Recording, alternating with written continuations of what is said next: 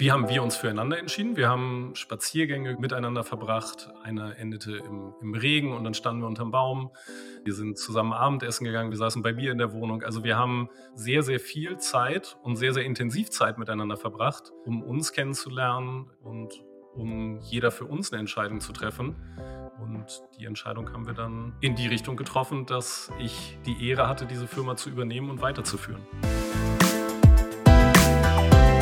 So geht's Startup. Mit Georg Räth.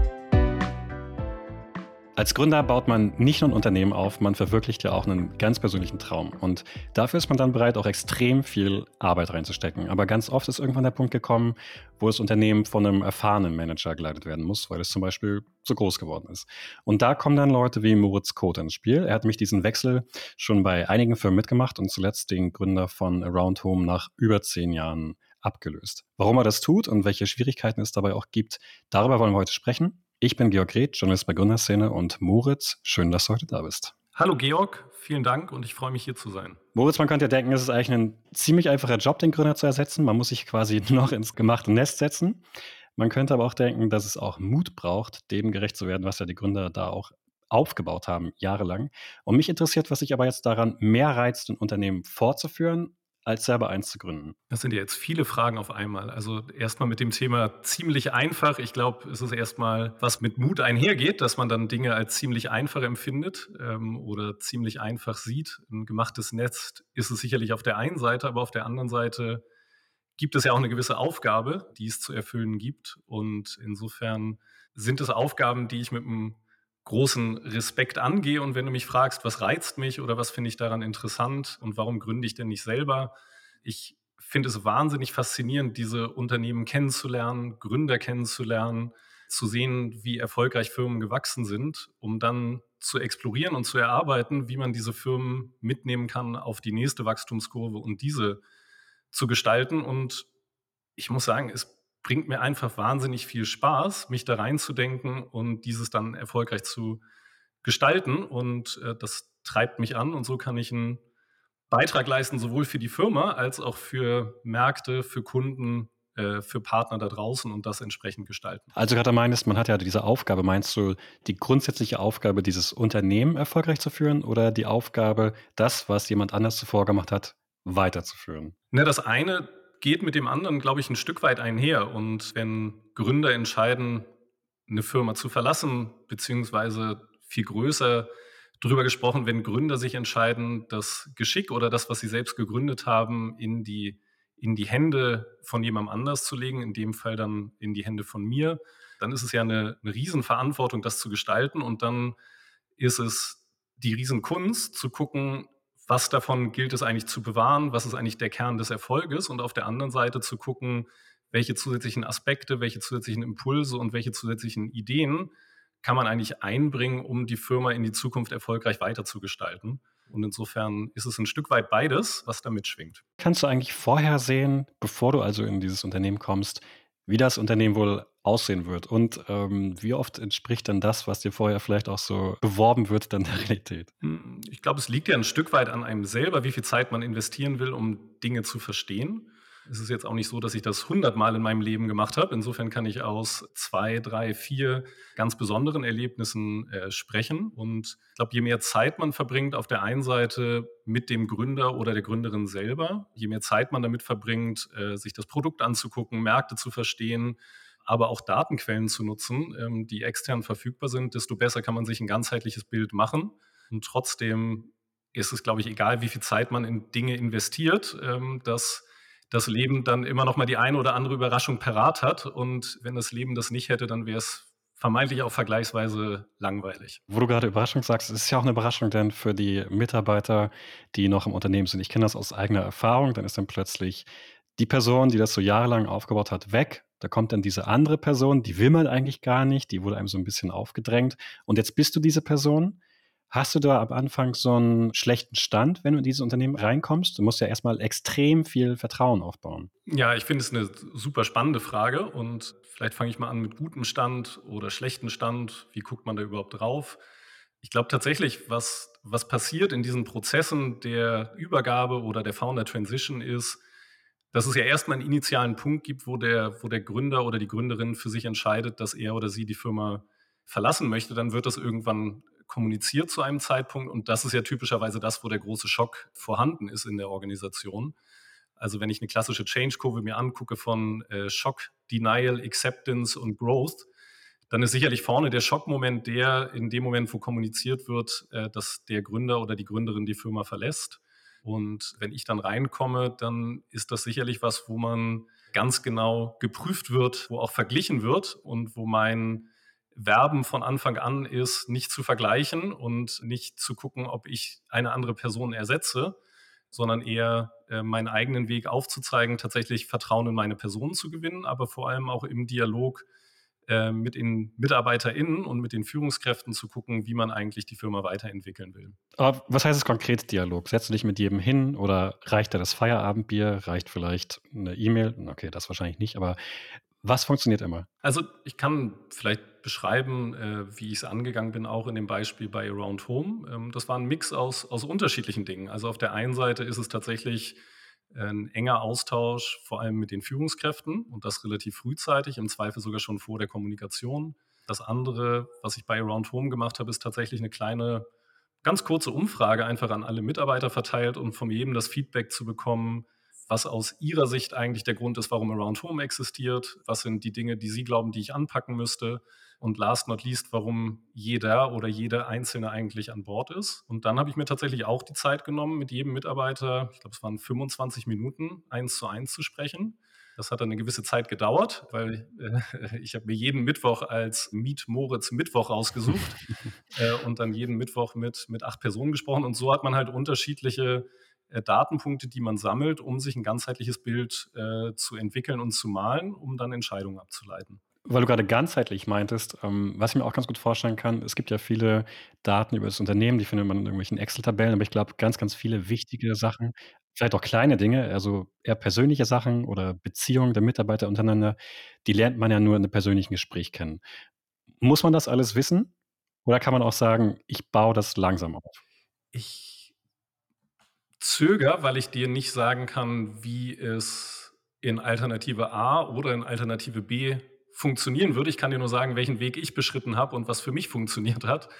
Und tatsächlich ist es mir wichtig, als erstes mal den Gründer in diesem Fall kennenzulernen. Habe mit dem Robin Bielau wahnsinnig viel Zeit verbracht, kennenzulernen, was sind eigentlich seine Motivatoren, warum hat er eigentlich die Firma gegründet, was hat ihn angetrieben und dort, dort viel zu lernen und zuzuhören, zu verstehen, um das zu verstehen, wie es wäre, wenn man sich komplett ohne diese Datenpunkte nähern würde, kann ich dir gar nicht sagen. Und es würde nicht meinem Ansatz entsprechen, äh, so einen Prozess zu gestalten und diese Verantwortung zu übernehmen. Robin Behler, sage ich jetzt vielleicht noch mal ganz kurz dazu, das war äh, zuvor der CEO von Around Home. Der hat das über zwölf Jahre geleitet. Zwölf Jahre übrigens in der Startup-Szene ja eine extrem lange Zeit.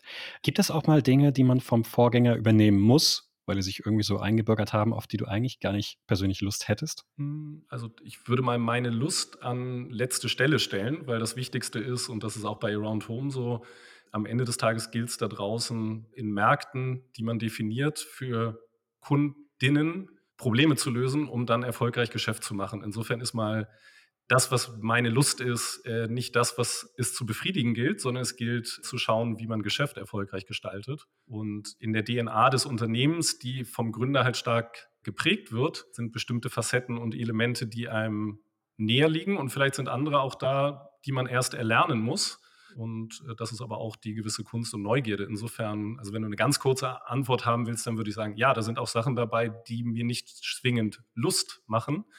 Und wahrscheinlich wirst du gleich fragen, welche sind das? Da muss ich dann tiefer überlegen. Aber äh, ich glaube, was das, was das Wichtigste ist, es geht nicht darum, was meine Lust ist, sondern es geht darum, was Kundenprobleme draußen sind und wie man diese lösen kann. Ja, geh doch mal ganz, ganz kurz in dich. Was sind denn diese Dinge? Ja, die Dinge haben gar nichts. Ich will das gar nicht beziehen auf, den, äh, auf die Rolle hier und auf die Firma hier und auf die Firmenkultur. Aber es gibt bestimmte Dinge, die ich breiter erlebe ähm, und die ich draußen sehe, auch aus meiner Erfahrung bei Kununu, dass es typischerweise so ist, dass Gründer doch vermeintlich direktiver führen, als ich es führen würde. Also insofern habe ich es durchaus erlebt in der Vergangenheit und auch in meiner Zeit bei Kununu, da haben wir auch viele Datenpunkte darüber gesammelt, wie eigentlich Unternehmenskulturen sind und ähnliches.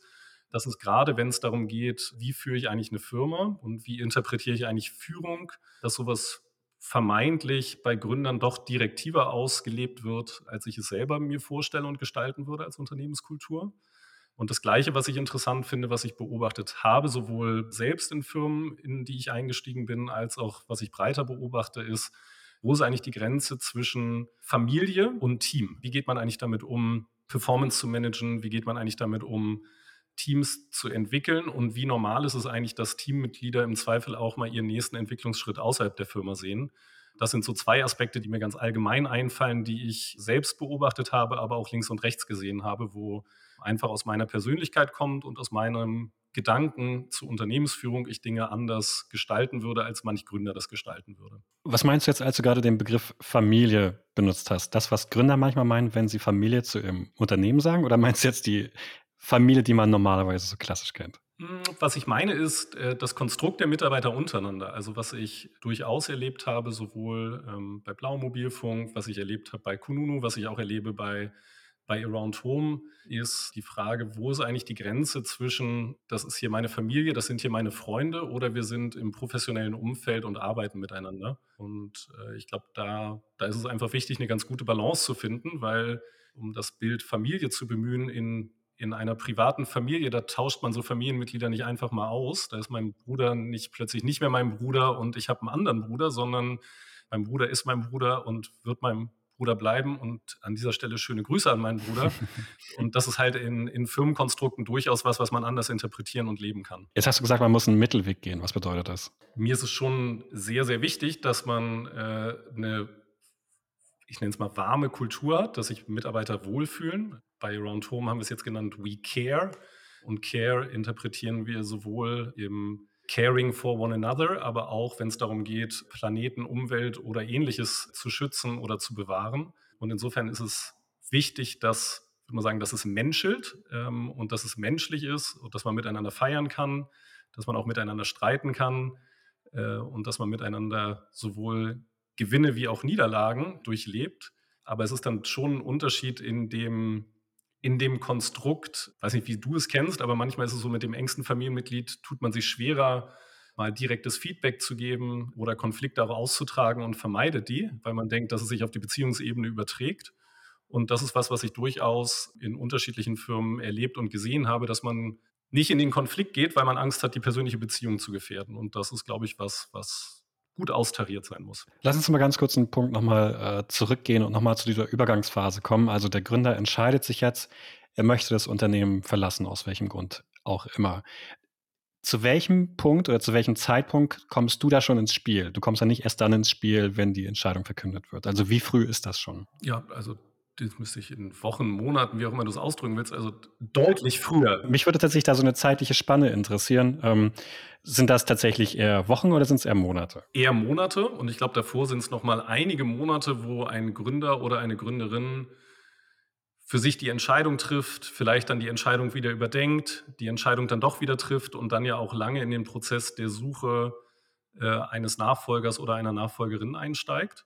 Vielleicht ist auch sogar mal ein ganzes Jahr oder sogar noch mehr, die vergehen von ersten Kontakt bis, bis Start. Sag mal, wie war das konkret bei Around Home? Wie hat sich Robin Behler denn für dich entschieden? Wie haben wir uns füreinander entschieden? Wir haben äh, so kann man es auch sagen. Wahnsinnig viel Zeit miteinander verbracht. Wir haben Spaziergänge miteinander verbracht. Einer endete im, im, Regen und dann standen wir unterm Baum.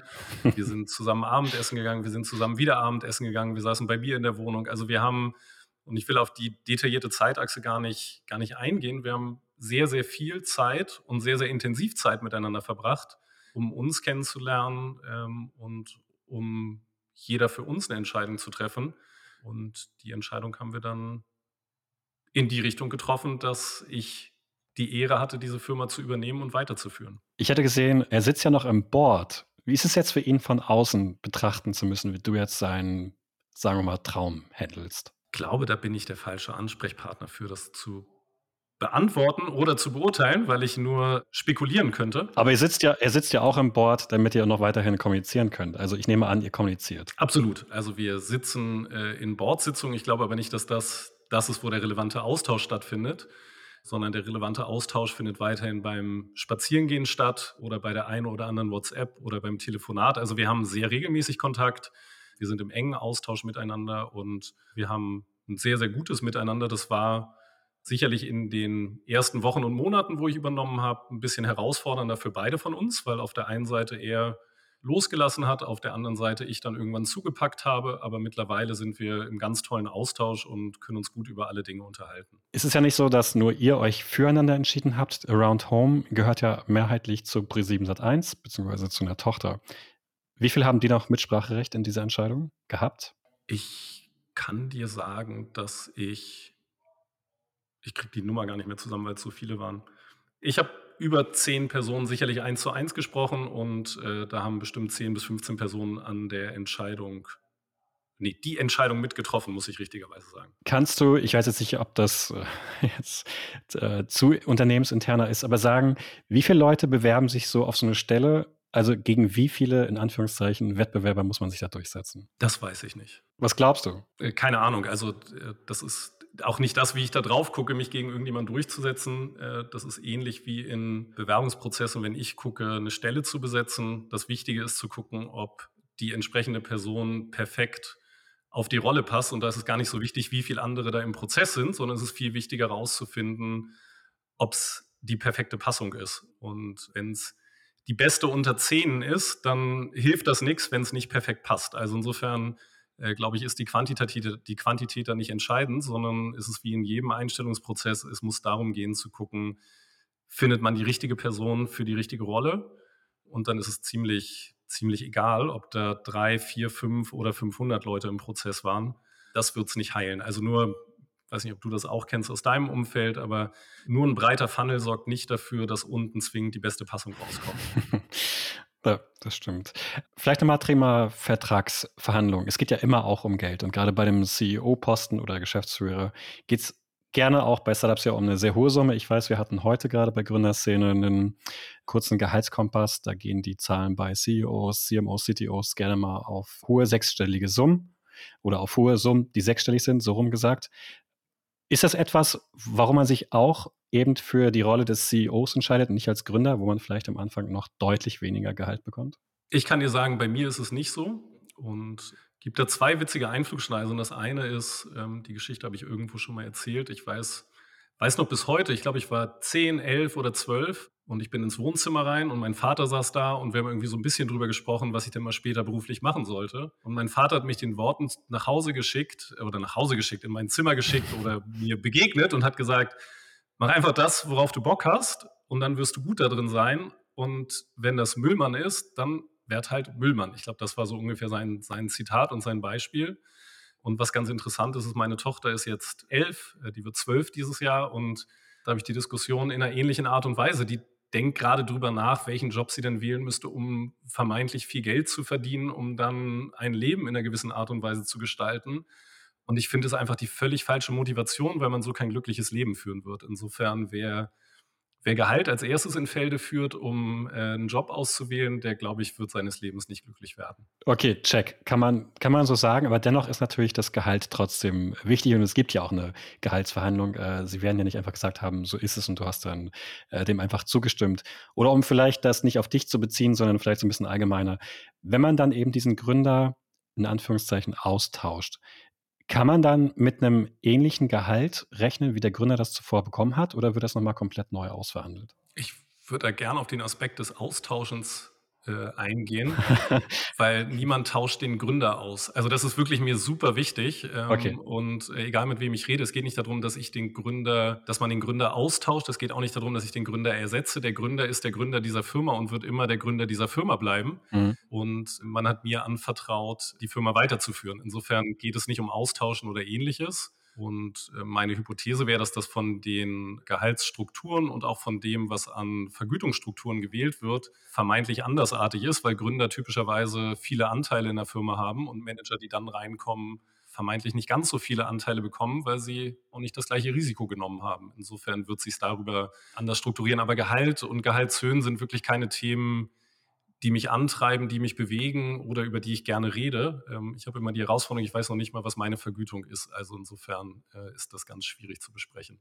Okay, alles klar. Was aber gerade eine aktuelle Entwicklung ist, die hat so ein bisschen was mit den Anteilen zu tun, dass sich ja sogar die ganze Szene gerade so ein bisschen wandelt. Ähm, alle setzen jetzt mehr auf Profitabilität. Wachstum ist äh, weniger gefragt. Damit sind dann auch die Anteile sozusagen weniger wert, wenn man das jetzt als äh, zusätzliches Gehalt zu seinem fixen Gehalt noch mit dazu zählt. Was ich aber eigentlich eher sagen möchte, siehst du, dass da gerade diese Branche im Wandel ist und dass jetzt mehr Menschen wie du reinkommen, die quasi jetzt das übernehmen, was vorher nur auf Wachstum getrimmt war und jetzt auf Profitabilität setzen müssen? Also ich erlebe schon einen Wandel, um da einzugehen. Ähm, ich glaube, dass der Wandel gesund ist. Und ich bin ein großer Freund davon, Richtung profitables Wachstum zu denken und das zu gestalten. Also die, die Cases, wo man drei Euro Verlust abtauscht, um einen Euro Umsatz zu machen, das sind nicht die Cases, für die ich morgens aufstehen könnte. Ähm, das liegt vielleicht ein bisschen daran, dass ich aus Hamburg komme und dann zu sehr Hamburger Kaufmann und Hanseat bin.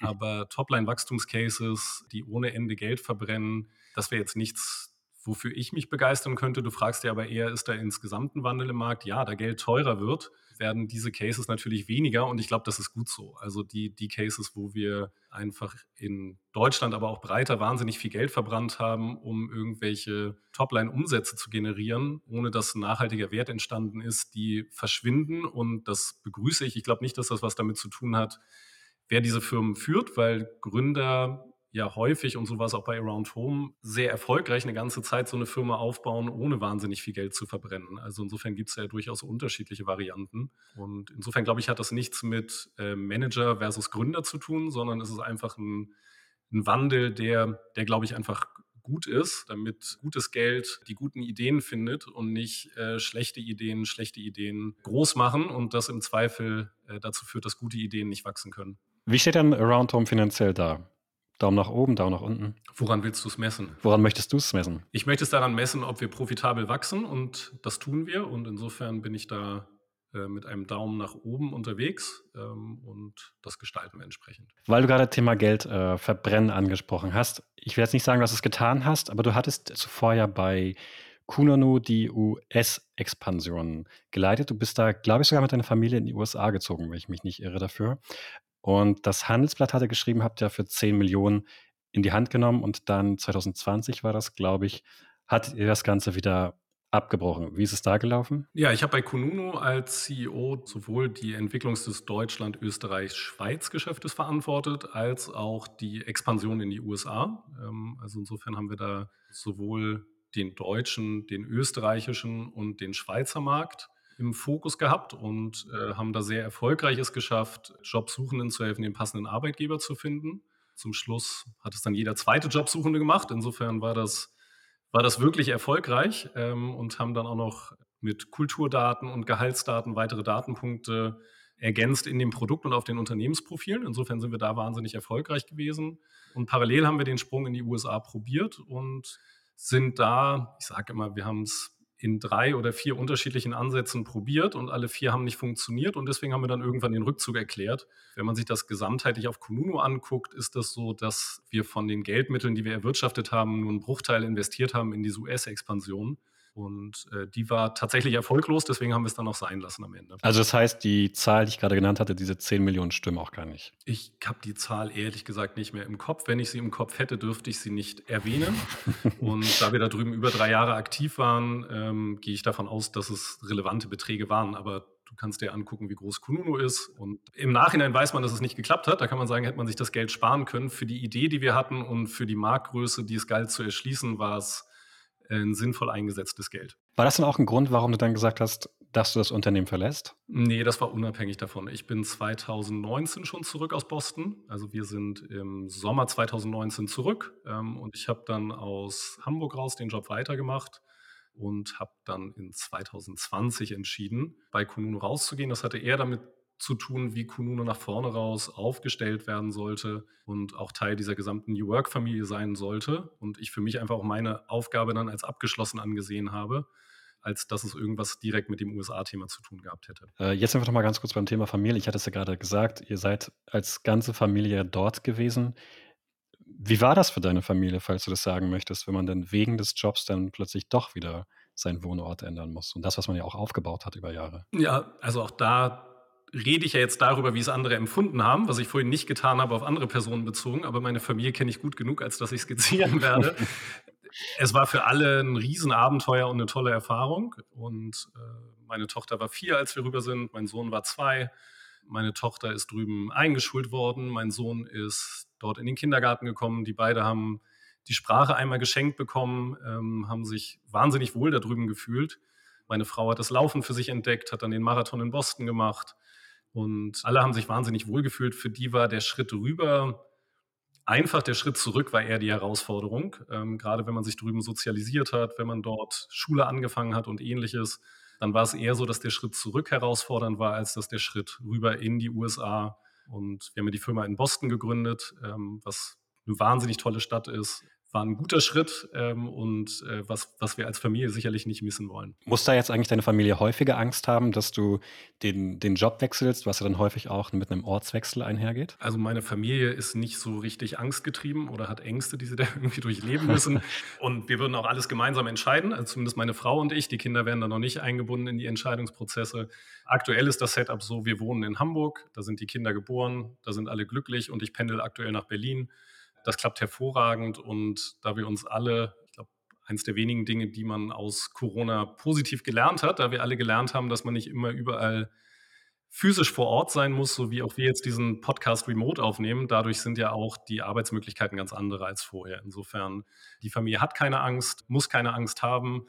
Äh, man kann vieles gestalten und wenn du sie heute fragen würdest, äh, würden sie wahrscheinlich lieber aktuell sogar wieder nach Boston gehen, anstatt in Hamburg wohnen zu bleiben. Insofern würde ein Schritt zurück in die USA eh keinem Angst und Bange machen. Okay, ähm, weil du gerade noch mal Corona angesprochen hast, als du dich 2020 für Around oder als ihr euch dafür entschieden habt, also sowohl äh, der Gründer als auch du und äh, alle Betroffenen. Da war ja Corona gerade so am Starten. Es war eine Zeit, wo es extrem viel Unsicherheit gab. Ich weiß, du hast jetzt schon zehnmal erzählt, du bist jetzt keine angstgetriebene Person, aber trotzdem, fiel dir dadurch diese Entscheidung nochmal schwieriger? Nee, und ich glaube sogar, ich habe das häufiger jetzt schon mit Leuten besprochen, ich glaube sogar, dass der Start einfacher war. Ähm, und ich gehe da sofort drauf an. Ich will vorher noch, noch gleich drauf ein. Ich will vorher eine Sache erzählen, die kurios war. Ich habe mich ja auch bei Kununu verabschiedet in einer Zeit, in der wir alle remote unterwegs waren. Und äh, da muss ich sagen, mir fehlt bis heute dieses saubere Abschiedsgefühl. Also allen Tschüss zu sagen zu Hause im Homeoffice und dann den Videocall zu beenden, um dann da alleine zu sitzen und keinen zu haben, der einen in den Arm nimmt oder mit einem noch einen trinken geht. Das war, das war ein wahnsinnig merkwürdiges Gefühl und das ist auch bis heute da, dass ich irgendwie das Gefühl habe, das ist so ein bisschen äh, unvollendet und unvollkommen an der Stelle. Zum Thema Start bei Around Home, also es hatte unterschiedliche Facetten, warum ich glaube, dass es fast ein Vorteil war. Ich glaube, dass man sich viel objektiver dem Thema nähert und viel strukturierter dem Thema nähern kann, als wenn man Teil eines Office-Lebens plötzlich ist. Also dadurch, dass du, dadurch, dass du nicht in diese Begegnungen reinkommst, die dich dann vielleicht eher zu subjektiven Eindrücken treiben. Ähm, ich glaube, dass so ein, so ein Remote-Onboarding und auch das Remote-Starten, dass das durchaus einen Vorteil hat, weil man sich dem ganzen Thema strukturierter und objektiver nähern kann, als man es im Office-Leben tun würde. Genau, das sind jetzt die sozialen Beziehungen im Unternehmen. Was ich aber auch zusätzlich meinte, ist, dass natürlich die Gesellschaft gerade so extrem im Wandel war und so ein großer Unsicherheitsfaktor so über allem schwebte und natürlich aber auch Corona das Geschäftsmodell von Around Home ja auch beeinflusst hat. Ja, wobei, wenn du drauf guckst und sagst, ähm, was denn unser Gedanke ist, ist ja zu sagen, in Deutschland fokussieren wir uns auf Menschen, die ein Haus besitzen, in dem sie selber wohnen. Der Markt sind 15,6 Millionen HauseigentümerInnen. Das ist ein adressierbarer Markt von über 4 Milliarden Euro auf der Partnerseite.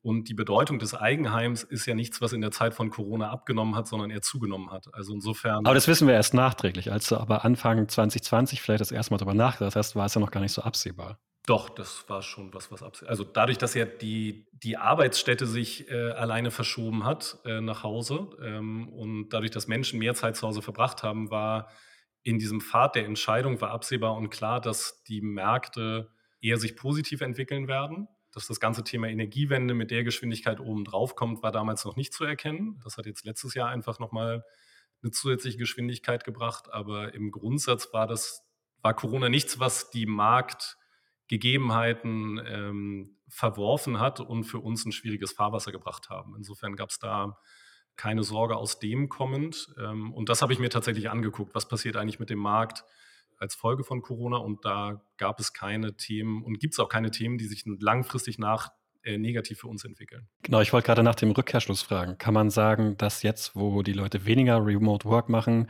wo noch andere Faktoren hinzukommen, wie hohe Zinsen, die Leute sich weniger Eigenheime bauen können ähm, und alle anderen Dinge, die wir alle kennen, wie Krieg und Inflation, das beeinflusst euch wahrscheinlich aber negativ, oder? Also ich kann dir sagen, dass wir immer noch im Setup sind, wo nicht jeder jeden Tag ins Büro kommt. Ich weiß nicht, wie es bei euch ist. Also insofern bezogen auf dieses ganze Thema verteilt arbeiten und von zu Hause arbeiten. Ich erlebe immer noch eine Arbeitswelt hier und höre es auch aus anderen Firmen, wo mindestens die Hälfte der Arbeit von, von zu Hause erledigt wird. Insofern äh, ist es tatsächlich so, dass nicht mehr alle den ganzen Tag zu Hause sitzen. Aber man hat ja immer noch eine Situation, wo, wo man viel zu Hause ist und wo man viel auch von zu Hause arbeitet. Das ist, glaube ich, die eine Facette. Das bedeutet, das bleibt als Grundtrend bestehen. Wenn du dir anguckst, auf welchen großen Themen wir spielen, das eine ist das ganze Thema energieeffizient wohnen und das zweite ist das Thema altersgerecht wohnen. Das ganze Thema altersgerecht Wohnen hat einen enormen Rückenwind allein aus dem gesellschaftlichen Wandel kommen. Das bedeutet, da spielt uns der Markt in die Karten und die gesellschaftliche Entwicklung. Und in dem ganzen Thema energieeffizientes Wohnen, Zinsen hoch, hin oder her, ähm, haben wir einfach auch eine Dynamik, wo Themen wie Solaranlagen, äh, wie Wärmepumpen, wie neue Fenster, Isolation und ähnliches, das sind Themen, die präsent sind und die präsent bleiben werden. Meine Kollegin Dagmar Faltes, die war jetzt auch ein, zwei Mal in der Wirtschaftswoche oder im Handelsblatt zu lesen ähm, mit, mit Perspektiven dazu. Dieser ganze Sanierungsstau, da gibt es einfach so viel zu tun, wo wir, wo wir einen Beitrag leisten können. Aktuell viel Verunsicherung auf Kundenseite, wo aber auch wir versuchen zu helfen und ein bisschen aufzuklären was ist denn jetzt mit der Wärmepumpe? Darfst du denn noch Gas? Äh, was ist mit der Solaranlage? Also insofern, da haben wir viele Themen, die uns in die Karten spielen. Das hohe Zinsniveau ist sicherlich was, was es schwieriger macht, für Menschen bestimmte Investitionen zu tätigen. Aber die Themen sind trotzdem da und werden auch gestaltet von HauseigentümerInnen. Also insofern ist das und bleibt das gegeben und hilft uns auch nach vorne raus. Weil wir eben gerade gesagt haben, du warst zuvor bei Kununu, bevor du zu Around Home gekommen bist. Wie ist es dann eigentlich, Gehen wir jetzt mal davon äh, weg, dass du das ganz remote machen musstest. Aber wie ist es so grundsätzlich, dann dieses Unternehmen zu verlassen und dann selbst die Person zu sein, die dann eben diese Dinge zurücklässt? Du hast ja trotzdem was aufgebaut. Du warst zwar jetzt kein Gründer, aber du hast ja trotzdem in der Zeit sehr, sehr viel gemacht. Wie ist dann selbst dieses Gefühl für dich? Mm, also da muss ich mich jetzt mal zurück reinfühlen, ähm, wie das war. Du hast ja einfach eine, eine Phase der Entscheidungsfindung, die du erstmal durchlaufen musst. Ähm, und auch das ist ja was, wo man selber sicherlich ein relevanter Entscheidungsträger ist bei dem Treffen so einer Entscheidung. Aber du hast eben nach meiner Familie gefragt. Da beratschlägt man sich sicherlich mit der Frau, vielleicht auch mal mit Freunden. Da redet man mit seinem Gesellschafter drüber. Und insofern ist es ja erstmal die Frage, macht man überhaupt den Schritt oder nicht, wo man bestimmte Dinge durchdenken muss. Und dann ist Abschied nehmen sicherlich was, was im Herzen wehtut und gleichzeitig hat man dann auch ein, ein lachendes Auge, weil man sagen kann, auf der einen Seite, die Firma wird super weiterlaufen. Das sieht man bei Kununu, die laufen noch besser als in der Zeit, als ich da war ähm, und entwickeln sich hervorragend. Also insofern ist es, ist es toll zu sehen, was aus Kununu wird und wie es weiter gestaltet wird. Und man selber hat dann die Chance, wieder was Neues zu lernen und eine neue Aufgabe anzugehen. Insofern ist es ein lachendes und ein weinendes Auge, würde ich sagen. Und natürlich durchlebt man da, so viele Gefühle werden ja nicht geteilt in der Businesswelt, aber ich glaube, ein bisschen Trauer durchlebt man da auch und da fließt auch mal eine Träne, das kann ich dir auch sagen. Ich finde es schade, dass es so wenig Gefühle gibt. Ich finde es schön, dass du äh, welche teilst. Und ähm, weil du gerade sagtest, du weißt, dass es denen gerade gut geht, das heißt, man kann anscheinend auch nicht hundertprozentig damit abschließen und man ist dem weiter verbunden. Sonst würdest du dich ja wahrscheinlich nicht dafür interessieren, wie es dem Unternehmen geht. Mm, ja, ich meine, das war ein Teil meines Lebens. Ich habe da, also das, das, was ich zu geben habe, ist meine Lebenszeit. Äh, und ich habe fünf Jahre meiner Lebenszeit für und mit Kununu dafür gearbeitet, dass Menschen gute Jobentscheidungen treffen können. Ähm, und da ist so viel Herzblut reingeflossen. Da sind auch noch so viele Menschen, die da arbeiten, vor denen ich höchsten Respekt habe und die ich hervorragend finde. Ich finde die Idee toll, ich finde das Produkt super und ja, ich gucke da drauf und es ist ja auch was, was eine Relevanz im Markt hat. Also insofern äh, nutze ich es auch als Informationsquelle, um zu gucken, was wir an an Feedback bekommen, um noch besser zu agieren. Und Menschen, die sich bei uns bewerben, informieren sich natürlich auch auf Kununu und schauen, wie gerade die Stimmung bei uns ist und welche Dinge es zu erfragen gilt im Bewerbungsprozess. Moritz, schön, dass du heute da warst und dass du auch gezeigt hast, dass man auch Emotionen in der Businesswelt haben darf. Danke dir, Georg. Und an die Zuhörer, ihr könnt euch nächste Woche wieder auf die nächste Folge von So geht's Startup freuen. Bis dann.